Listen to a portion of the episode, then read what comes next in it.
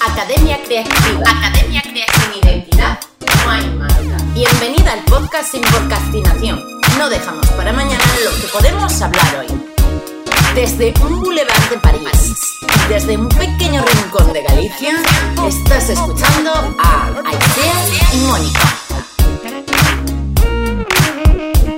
Vale, hola, ¿qué tal? En este vídeo quiero hablarte de en qué es mejor que te enfoques, en qué es mejor que enfoques tus esfuerzos.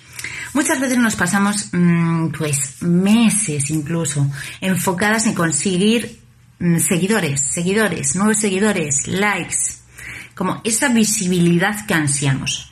Y nos olvidamos de centrarnos en lo más importante, nuestros clientes. Si tú ya tienes clientes, deberías enfocarte en ellos no solo porque puedes aprender mucho y puede ayudarte a mejorar tus propios servicios enfocándolos mejor, sino porque también habla de tu emprendimiento. ¿Qué tipo de clientes estás teniendo?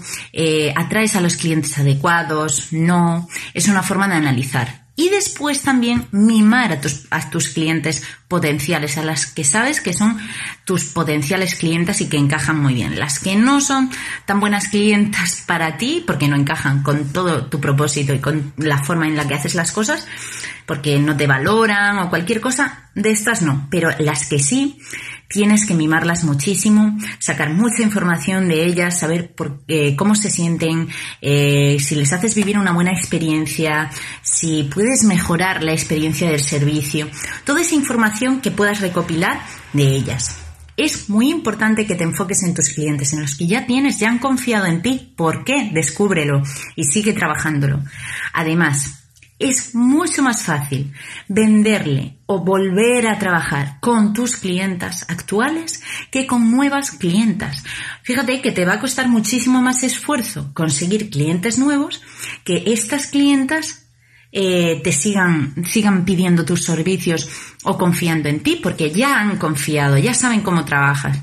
Entonces, si tú has trabajado y mimado a este cliente, es muy probable que te vuelva a contactar para lo que necesita, para lo que sea. Porque si has sido buena en tu área de trabajo, si ella necesita ayuda en esta área de trabajo o incluso en otras, contará contigo, con tu ayuda, con tu consejo.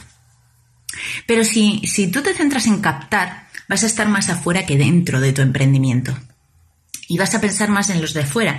Y no, tú tienes que tener el pensamiento enfocado en cómo piensa tu clienta y la tienes cerca. Entonces, enfócate en ella y siendo como desea que seas eh, tu cliente ideal, que al final está alineado con cómo eres tú, vas a captar muchas más clientas. Y no hace falta tener miles de seguidores para tener clientes, ¿vale?